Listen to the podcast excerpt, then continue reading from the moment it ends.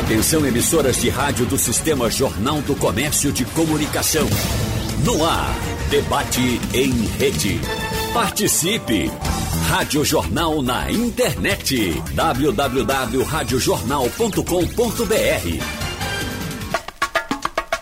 Senadores independentes de oposição preparam a estratégia para forçar o ex-ministro Eduardo Pazuello a dar detalhes das negociações para a compra de vacinas e para a aquisição de remédios que compõem o chamado tratamento precoce.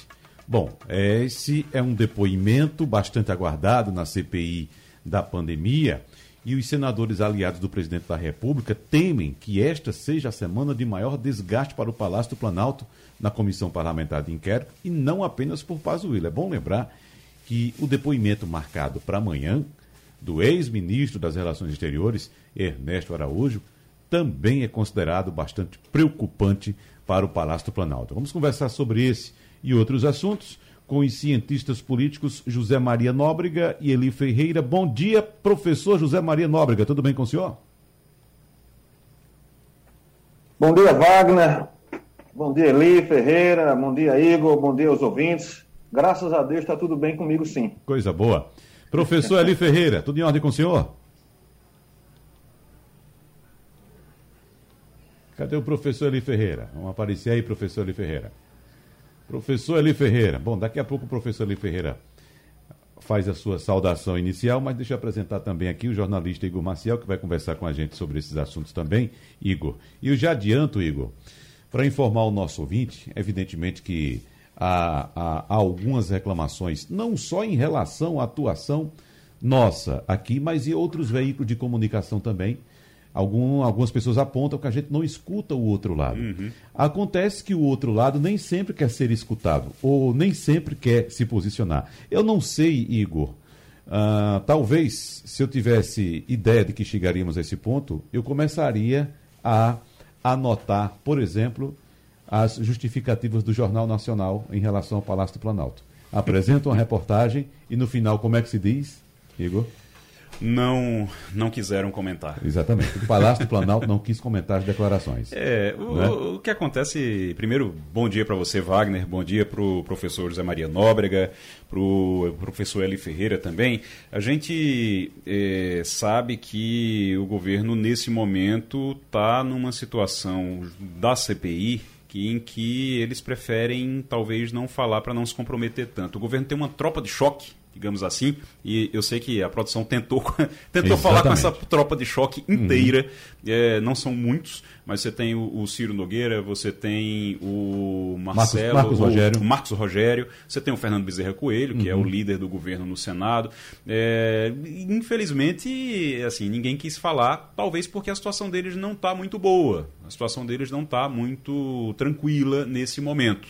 Talvez é, as coisas melhorem, mas por enquanto não está muito tranquila, não está fácil defender dentro da CPI, não está fácil defender o governo. Te parece uma estratégia também do Palácio do Planalto a não responder a determinados veículos de comunicação, Igor, para exatamente jogar essa percepção para os apoiadores do governo de que é, determinado veículo só escuta um lado? Eu acho que sim, acredito que sim. Até porque uh, você acaba criando a ideia de que a gente não escuta o governo, de que a imprensa, a imprensa tradicional, digamos assim, a mídia tradicional não escuta o governo, e aí o governo corre para as redes sociais, corre para o Twitter para tentar falar no Twitter, mas nem no Twitter as coisas estão muito boas não, viu? Eu tava uhum. agora enquanto a gente tava, você estava abrindo o programa aí, eu estava dando uma olhada aqui numa, numa pesquisa que foi feita, num levantamento que foi feito em relação à CPI da Covid no Twitter, e o governo está cada, a cada dia perdendo força, inclusive no Twitter, levantamento que foi feito é, pela consultoria Arquimedes, aqui a pedido do jornal O Globo, e está caindo, caindo diariamente o apoio ao governo, inclusive no Twitter. Uhum. Deixa eu saber do professor José Maria Nóbrega. A última vez que nós conversamos, professor, o senhor estava na Paraíba, uh, no interior da Paraíba, lecionando, acredito que na, na Universidade Federal de Campina Grande, não é isso? O senhor continua na Paraíba, isso. no interior? Graças a Deus, estou aqui em Campina Grande, sim. Uma cidade uhum. muito boa, uma cidade muito organizada. Né? Serve de exemplo para várias outras cidades do mesmo porte. Certo? Estou por aqui, sim, e vou me aposentar por aqui constituir família aqui, dificilmente voltarei para Recife, Wagner. Coisa boa. Mas, professor, me traga também um retrato da Universidade Federal da Paraíba, que nós tivemos, inclusive, o anúncio da Universidade Federal do, do Rio de Janeiro suspendendo várias atividades, inclusive na área de saúde, por falta de recursos, por não repasse por parte do Ministério da Educação para a universidade. A Universidade Federal da Paraíba sofre também com esses, esses problemas de ordem Olha, financeira? Aqui nós temos duas universidades federais, né? Nós temos a Universidade Federal da Paraíba, o FPB, e nós temos a, a Universidade Federal de Campina Grande, porque o, o campinense, né, ou o campino grandense, dependendo para qual time você torce, né, ele, é, ele é muito, é, muito bairrista, muito, e a gente aqui é, dividiu a universidade, desde 2002 a Universidade Federal de Campina Grande é, se instituiu aí como uma universidade independente. Então, a, a UFCG, ela como as, as, universidades federais, de uma forma geral, vem tendo é, diminuição dos cortes discricionários há bastante tempo, né? não é questão de dois, três anos, não. Já vem acontecendo isso já faz um, um tempo, né? que esse, esses recursos vêm diminuindo, pelo menos desde 2015, esses recursos discricionários vêm sendo contenciados pelos governos, né? todos os governos, independente da ideologia, fizeram é, essa contenção e aí, é, algumas universidades vêm colocando isso né, é como sendo uma, uma um problema é, é, é para restringir o seu funcionamento. Mas é, os governos também eles têm, vêm soltando recursos. É que a gente tem que fazer uma avaliação estatística desses dados. Né? Eu não vejo a curto prazo, nem a médio prazo, um, alguma possibilidade real, realmente, real, de parar atividades, pelo menos aqui na UFCG. Né? Nós estamos funcionando de forma remota, vocês sabem, né? questão da pandemia, nós estamos fazendo da mesma forma que eu estou falando, conversando com você aqui, Wagner, eu ministro minhas aulas e oriento meus alunos aqui na UFCG. Uhum, uhum. Então, uh, eu acho que a, o momento de pandemia contribui ainda mais para você ter menos custos, menos. menos aí, é, é, é, é isso é um problema também da gestão universitária. Nós temos problemas de gargalo nas gestões universitárias, sim. Aqui, geralmente, as universidades não gostam de se olhar, né? de se avaliar, né? de fazer uma avaliação de sua gestão. Então, muitas das vezes, o problema das federais também é esse. Não é só de, de, de contenção de recursos que todo o governo faz e é, e é decrescente desde 2015, e isso é ruim, mas também tem a questão da gestão, que impacta também no, no, funcionamento e nos serviços que a universidade presta. Muito bem. Professor Ali Ferreira, nos escuta agora, professor? O professor apareceu ali e desapareceu. Bom, Igor Maciel, vamos trazer para o professor José Maria Nóbrega aqui um assunto que, inclusive, é, foi muito comentado durante o fim de semana, que foram as manifestações realizadas por apoiadores do presidente Jair Bolsonaro, uhum. principalmente em Brasília, né, Igor? Agora, evidentemente, eu não estava lá e recebi imagens, várias imagens.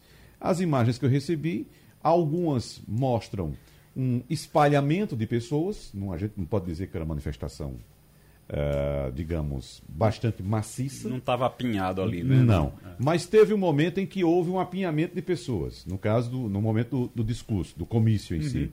Né? Houve de fato. Mas também tu tem uma imagem ampla, do alto, para saber. Bom, mas como é que está sendo a repercussão? Como é que está sendo, é, digamos, a aceitação do governo até agora, porque nós tivemos, inclusive, uma, uma pesquisa da Datafolha bastante ampla durante essa semana, mostrando queda na popularidade do presidente. É, existe uma queda na popularidade agora, do presidente. Agora eu estou vendo, viu? Ah, ótimo. Bom, Seja bem-vindo, professor. A gente tem uma, a gente observa uma, uma queda na popularidade do presidente. É, houve uma sustentação, teve uma, uma pequena sustentação em relação ao auxílio emergencial. Quando o auxílio emergencial voltou a ser pago, ele equilibrou um pouquinho, mas voltou a cair. A CPI da, da, da Covid, a CPI da, da pandemia tem contribuído muito para isso. Eu estava falando no início do programa sobre esse levantamento da, é, do, da consultoria Arquimedes esse levantamento foi feito a pedido do jornal O Globo e revelou ali entre os dias 8 e 11 de maio entre os dias 8 e 11 de maio, ali no início da CPI. E no dia 11 foi o dia em que o presidente da Anvisa, o Antônio Barra Torres, ele depôs a CPI. E foi bem negativo para Bolsonaro o depoimento de Antônio Barra Torres. Nesse dia, a, os, a base bolsonarista no Twitter concentrou 43% das menções à CPI é, lá na, na, plataforma, contra 57% da oposição. Então a oposição a Bolsonaro já estava ali com 57% contra 43% das menções à CPI. Depois, no dia 12, veio o Fábio Van Garten. Fábio Van Garten teve toda aquela confusão, prende o, o, Fábio Van Garten, não prende o Fábio Van Garten, e Renan é vagabundo, Renan não é vagabundo, quem é que é vagabundo na história, toda aquela confusão. E aí, nesse dia, caiu. Os bolsonaristas tuitaram menos sobre o, o, o Bolsonaro e sobre a CPI. Caiu para 28% contra 72% de perfis anti-bolsonaristas. E na última quinta-feira, agora, quando foi o presidente da Pfizer, o que estava lá na CPI, os governistas tiveram 29% das menções no Twitter e os, é, no caso, os anti-bolsonaristas 71%. Uhum. Então, tá realmente, até nas redes sociais, você tem uma queda do bolsonarismo, dos defensores ali de Bolsonaro, os defensores do governo. Isso está impactando também. A, a, de qualquer forma, a CPI está impactando muito na popularidade do governo Bolsonaro. Professor Eli Ferreira, essa queda de popularidade já é visível, porque a gente precisa, evidentemente, de dados, de informações, de pesquisa, né? Mas, pelo que se observa, Existe de fato uma queda já visível de popularidade do presidente? Bom dia, Wagner. Bom dia, Bom dia José Maria. Um prazer reencontrá-lo depois de bom tempo. E Igor Maciel, os ouvintes da Rádio Jornal. É, Wagner, isso é perceptível nas ruas. Quando você observa as ruas, a gente precisa observar que Bolsonaro, quando foi eleito há três anos atrás, ele tinha uma pauta muito clara, que era a questão do antipetismo e um discurso de que combateria a corrupção. A gente sabe que muitas das promessas que ele fazia estavam muito distantes do que a Constituição permite, e aos poucos ele tem um eleitorado fiel, mas aquelas pessoas que viam na figura de Bolsonaro a possibilidade de ter algo diferente, aos poucos começa a se distanciar dele.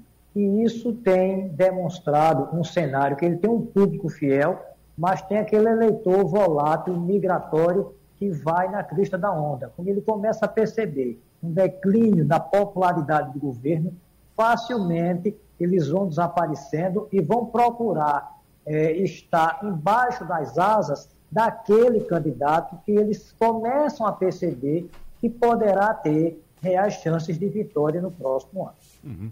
Professor José Maria Nóbrega, traga suas impressões também, que estamos falando aqui a respeito de pesquisas, levantamentos também é, de empresas que trabalham com, com, com, dados, com informações digitais, mas eu queria que o senhor trouxesse também a visão do interior do Brasil. O senhor está em Campina Grande e qual é a imagem que se tem aí do presidente, professor? Ah, em Campina Grande é um pouco diferente da visão aí do Recife, que tem uma tradição muito uh, de centro-esquerda, né? mais para a esquerda, principalmente nas últimas eleições. O eleitor do Recife ele termina premiando muito as gestões de centro-esquerda. Já que em Campina Grande, não. Campina Grande a, a, a, tem pouco espaço para centro-esquerda e você tem governos mais a nível de prefeitura, né? Governo da centro-direita sendo é, mais vitoriosos nas urnas. Então, por sua vez, você tem também mais apoiadores de Bolsonaro do que aí em Recife e região metropolitana. Então, essas pesquisas a gente também tem que ter muito cuidado, porque eu não sei qual é a amostragem delas, né? A amostragem, principalmente das pesquisas de opinião do Datafolha, e o Datafolha, ele se mostrou bem equivocado né, nas eleições de 2018, quando o Bolsonaro perdia em todos os cenários no segundo turno, e, na verdade, todos os cenários foram é, equivocados do ponto de vista do que ocorreu realmente, que foi a vitória é, eleitoral do Bolsonaro. Então a gente tem que ter muito cuidado com isso e também no que diz respeito à imprensa, que vocês estavam falando aí no início, né, que existe uma imprensa hoje, principalmente a, o Globo, o jornal Globo, Folha de São Paulo, o UOL, todos vêm fazendo, e eu não vejo problema nisso, certo? Para mim não tem problema nenhum, liberdade de imprensa e você tomar uma, uma posição faz parte da democracia, mas que são que há interesses dessas corporações, sim, é, em serem é, contra o governo. Né? Isso aí já é bastante plausível e visto. Então, o eleitor médio, ele não é nem bolsonarista e nem, e, e nem petista. O eleitor médio, na faixa de 70% desse eleitor, ele é pragmático, ele busca maximizar o seu voto. O interesse dele é, sobretudo, econômico, né? não é ideológico.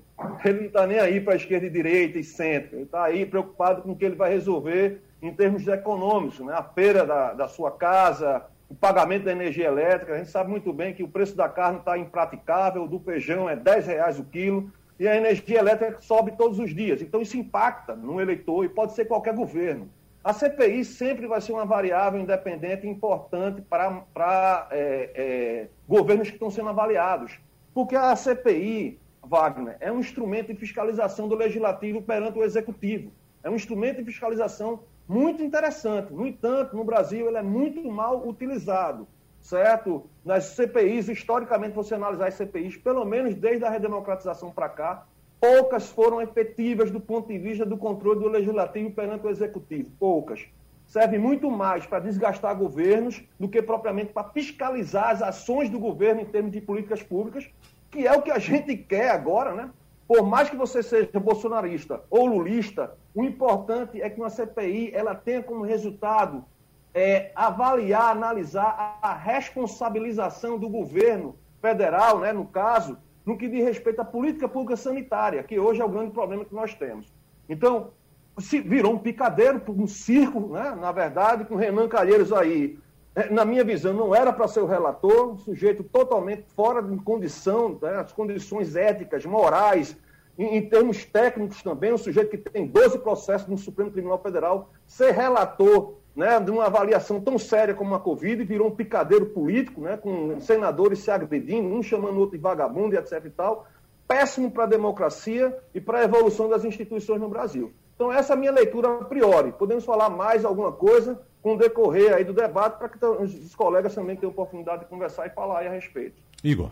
Só é, complementando a informação, o professor estava é, falando sobre o universo da pesquisa. Dessa pesquisa que eu falei, são 900 mil mensagens. Nesse período, de 8 a 11, depois no dia 12 e na última quinta-feira, quando junta tudo, foram 900 mil mensagens que foram analisadas. É, o que a gente tem da CPI, eu concordo com, com o professor, você tem uma, uma CPI, você não pode esperar de uma CPI que vá realmente ali. Olha, não. não não teria condição ali de, de, de, impeachment e vai ter por causa da CPI.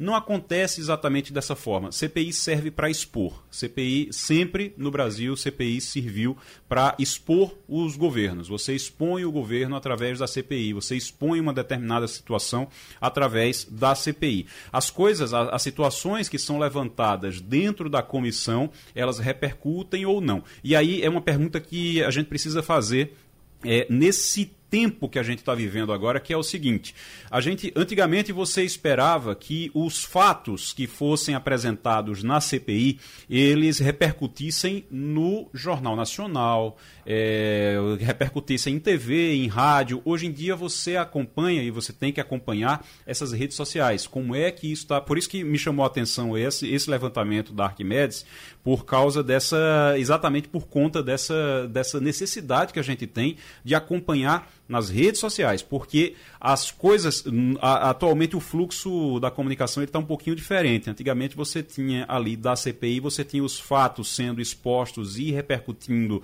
na mídia tradicional. Hoje você tem um, uma, uma, passagem pelas redes sociais até chegar lá. Então, às vezes, chama atenção nas redes sociais para poder chegar lá. Tem muita gente que está ali fazendo a pauta do Jornal Nacional ali na, na Rede Globo e está fazendo a pauta e está de olho no que é que está repercutindo para ver o que é que vai dar audiência, está de olho no que é que está repercutindo no Twitter, o que é que está repercutindo nas, em outras redes sociais também. Então, esse fluxo que agora inclui as redes sociais, já há alguns anos inclui as redes sociais, precisa ser observado. Por isso que essas pesquisas são é, muito importantes. O que a gente teve da CPI agora, é, o que a gente teve da CPI até agora, até o momento, se você disser, olha, Ali naquele depoimento apareceu a bala de prata para resolver. Não apareceu. E vou dizer uma coisa: vou dizer uma coisa. Não vai aparecer.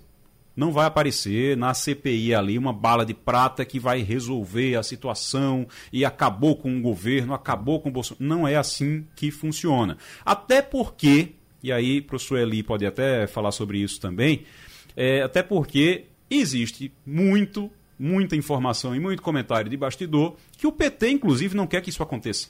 O PT está trabalhando nos bastidores para que isso, para que não tenha essa bala de prata, para que não aconteça realmente uma, algo que leve a um impeachment, porque o impeachment não é interessante para Lula. aquela estratégia de aguardar o desgaste do governo para ele chegar mais enfraquecido é, ainda na eleição. É fazer sangrar, é fazer sangrar o tempo todo. Tem uma história bem rapidinha que um, um senador me, conta, me contou uma vez que eu nunca esqueci. Ele disse que quando o impeachment chegou no Senado esse senador, na época ele estava lá e tudo, quando o impeachment chegou no Senado, o impeachment de Dilma Rousseff, ele disse que a, a cena que ele nunca esqueceu foi de Aécio Neves correndo para conversar com eles e dizer: olha, não pode ter impeachment de Dilma. Aécio Neves, que era o maior adversário uhum. na época de Dilma Rousseff. Ele não queria o impeachment.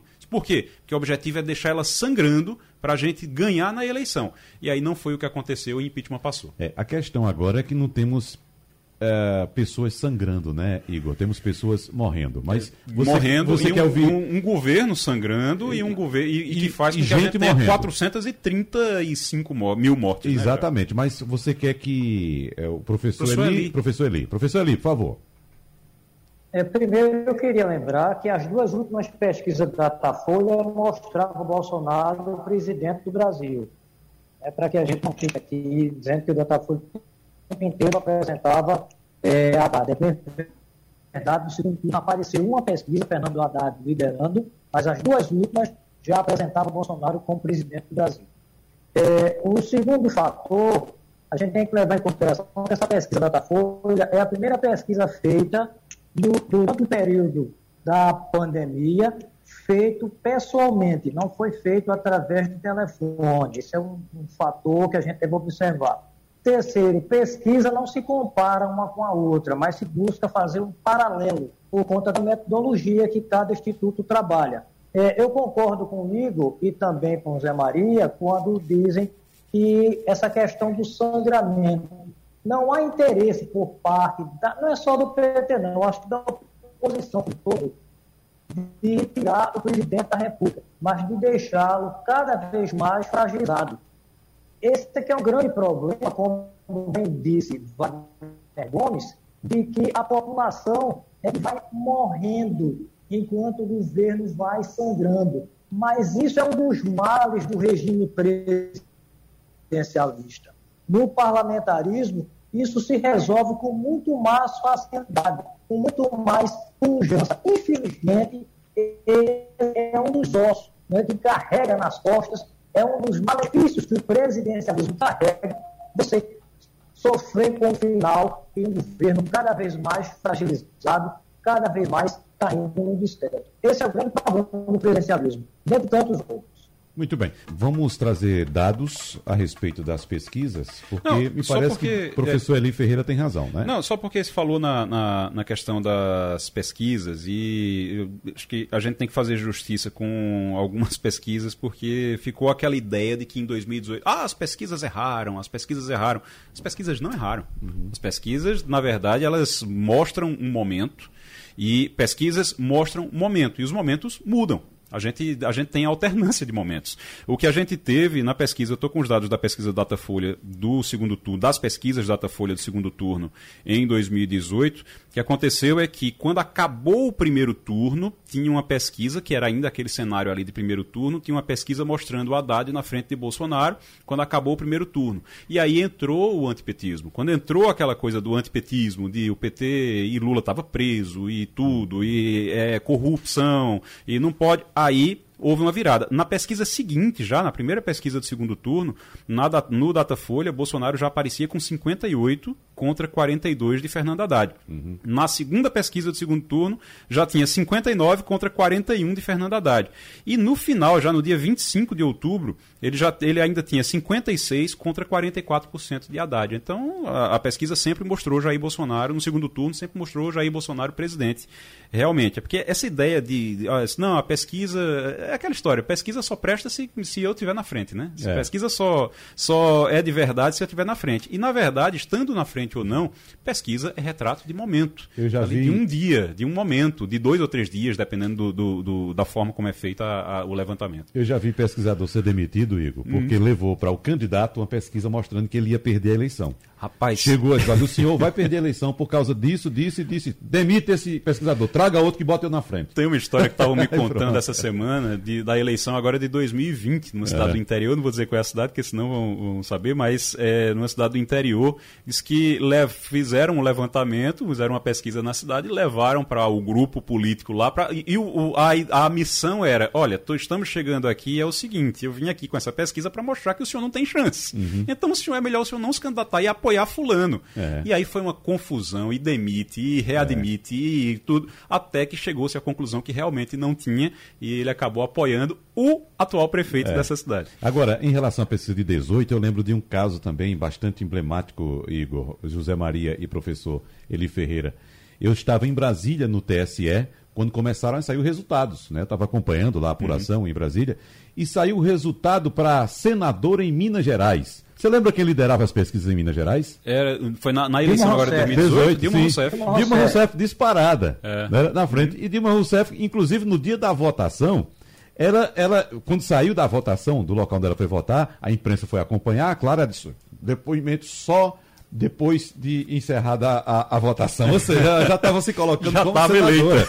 Já estava eleita. E resu- o resultado foi o contrário. É. Agora, o que faltou ser observado, professor Zé Maria Nóbrega, inclusive nosso amigo em comum e também professor cientista político Adriano Oliveira lembrou aqui no Passando a Limpa esta semana, é que a gente precisa analisar melhor esses dados no que diz respeito ao número de indecisos. Se você pega essa pesquisa da Datafolha que está sendo divulgada hoje, com eh, Lula na frente de Bolsonaro, ganhando O não sabe, não respondeu é grande. Não sabe, não respondeu é. de 56, 57%. E esse era o índice de indecisos na pesquisa para o Senado lá em Minas Gerais.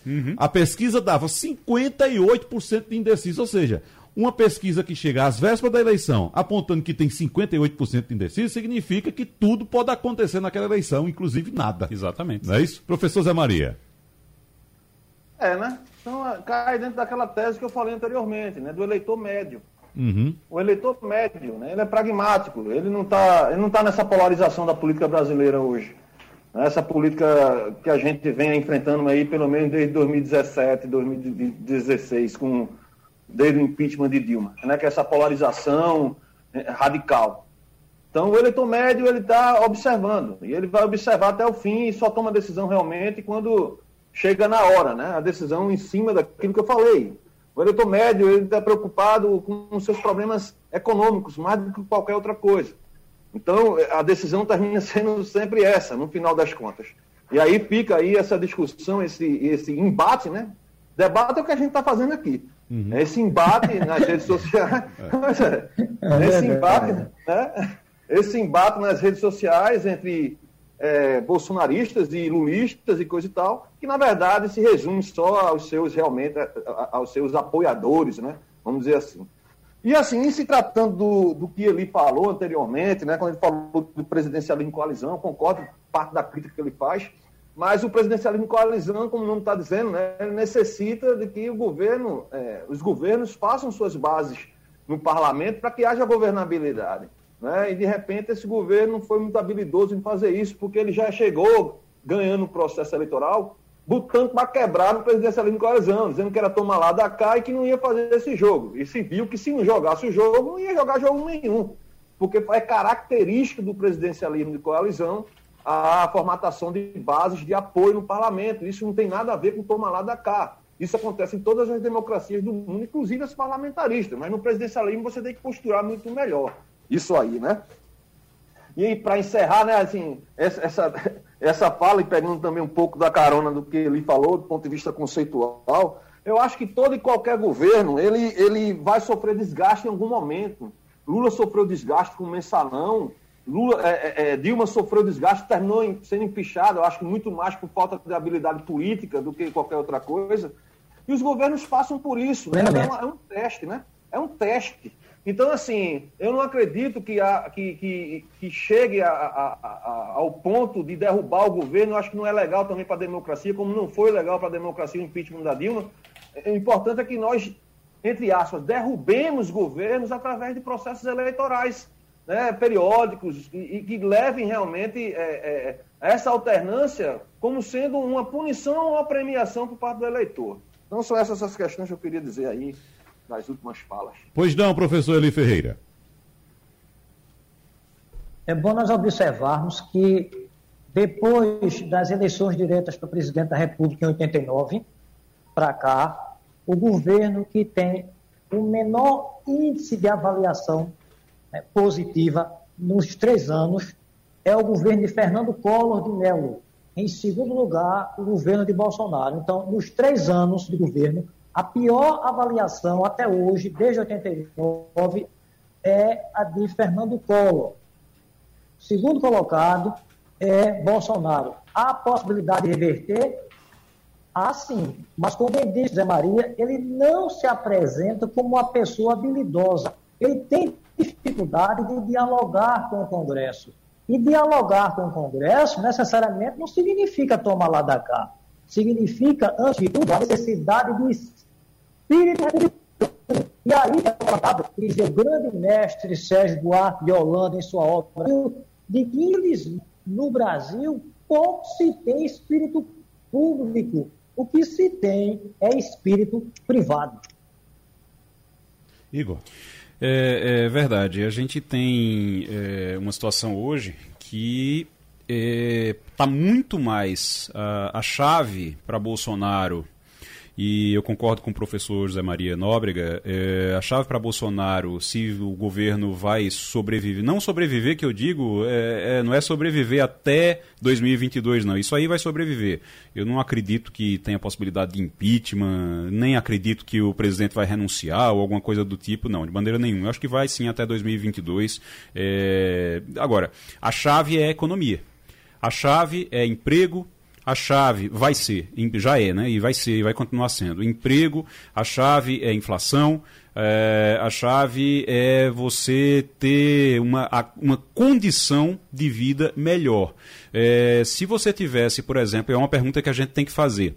Se o Brasil tivesse condição, se o governo tivesse condição e tivesse se organizado para pagar um auxílio emergencial de 600 reais, como fez no ano passado, se me pagar 600 reais, ao invés de estar tá pagando eh, até 150 uhum. a, a 250 reais em média, mais ou menos, chega até, até 350 reais. Mas se estivesse pagando de 600 a 1.200, como estava no ano passado, será que a popularidade de Bolsonaro estaria melhor, porque as pessoas estavam com um poder de compra maior em relação, para poder é, é, fazer frente às dificuldades econômicas que, que a gente está vivendo? Será que a popularidade estava melhor se fosse isso, se fossem os 600 reais? Isso aí é uma pergunta que a gente tem que fazer, porque a economia tem espaço para melhorar até 2022 e se melhorar, vai melhorar como? A gente vai se segurar embaixo do teto ou vai estourar teto, vai estourar tudo em nome ali de uma reeleição? Vai ter condição de fazer isso? Os preços vão cair, a gente vai ter uma, uma relação de desemprego menor do que a gente tem hoje. Essas perguntas são perguntas que vão ser respondidas ao longo, com fatos, ao longo dos próximos meses, e a gente vai ver até que ponto esse cenário que a gente tem hoje realmente vai à frente. Então pode ser que a gente chegue em 2022, e eu estou dizendo isso aqui é, com toda a sinceridade do mundo, pode ser que a gente chegue em 2022 e a economia esteja muito melhor do que está hoje, dependendo do, de, é, do cenário internacional também, não só nacional, mas dependendo do, do cenário internacional, e Bolsonaro se recupere recupere a popularidade porque ah, a economia sim, vai melhorar. Amigo? Tem uma coisa, inclusive, que a gente precisa ficar de olho. China está recuperando economicamente. Estados Unidos também está se recuperando economicamente. E qual é a consequência disso? Eles compram mais. E quem são os maiores compradores? Commodities, o, o preço dos commodities vai está bem alto, está bem lá em cima. E o que eh, quem mais compra commodity do Brasil é China e Estados Unidos. Então uhum. o Brasil vai vender muito nos próximos meses. A economia vai melhorar por conta disso. Isso tudo tem reflexo na eleição. É, inclusive, Igor, é bom lembrar também, inclusive, o professor José Maria Nóbrega citou no, na crise do mensalão, o, o, presidente Lula, na ocasião, perdeu muita popularidade, muita mesmo, e se recuperou logo em seguida por causa, evidentemente, da economia. Que a economia estava né? bem. Se recuperou, uhum. foi para a reeleição e foi, como sabemos, reeleito. Agora, é, professor Zé Maria, aproveitando uma parte do que Igor já colocou aqui em termos de popularidade e como a economia é importante para essa popularidade, Vamos lembrar também que, inclusive, ocorreu nesse fim de semana, o presidente Jair Bolsonaro, quando se sente acuado, o que é que ele faz? Coloca os militantes dele na rua. Foi o que aconteceu nesse fim de semana, né? E a gente percebe que também, por causa da pandemia, muitos outros protestos, no, em, em outro sentido, não são realizados porque as pessoas ficam com receio de ir para a rua fazer aglomeração. Enquanto o apoiador de Jair Bolsonaro, como sabemos, por orientação do próprio presidente, não tem esse receio de fazer aglomeração, de ir para a rua. Mas eu quero lembrar também, nesse aspecto, professor Zé Maria, que durante o impeachment de Dilma, também tínhamos manifestações pró-impeachment, grandes manifestações, acompanhamos isso, mas tinha manifestações também contra o impeachment. Então, o PT se organizava também com os seus aliados, centrais sindicais, outros grupos também, e também ia para a rua. Eram manifestações simultâneas, pró e contra o impeachment. E, na verdade, acabou dando o, o resultado que nós conhecemos hoje, que foi o impeachment da presidente Dilma Rousseff, professor Zé Maria. É, essas manifestações, elas são polêmicas por causa da situação que a gente está vivendo, né? a situação pandêmica, né? que é um, uma variável que não pode ser deixada de lado. Inclusive, é, pegando aí o, o que ele falou né? sobre a impopularidade de Collor e a, a segunda colocada, que é a de, de Bolsonaro. Né? O Collor não estava no momento de pandemia. Né? O problema dele foi. Os problemas foram de outros, é, outras variáveis. Né? Assim. E aqui a questão central está sendo a, a, a pandemia e o, o, a CPI, né, que é um fato fortuito né, nessa trajetória, nesse pet dependence aí, para essa impopularidade que está sendo demonstrada aí pela, pela, pelos dados e tal. Então a gente tem que observar que, é, do ponto de vista das manifestações, né, o, o eleitor do Bolsonaro ele vai de forma mais espontânea, enquanto os eleitores da esquerda, né, como eleitor, é, esses apoiadores da esquerda já não era assim de forma tão espontânea como se coloca aí. Eu discordo disso aí. Tá certo? Então eu vejo um esvaziamento. Inclusive, houve tentativas por parte do PT de fazer manifestações anti-Bolsonaro que foram muito mal sucedidas, né?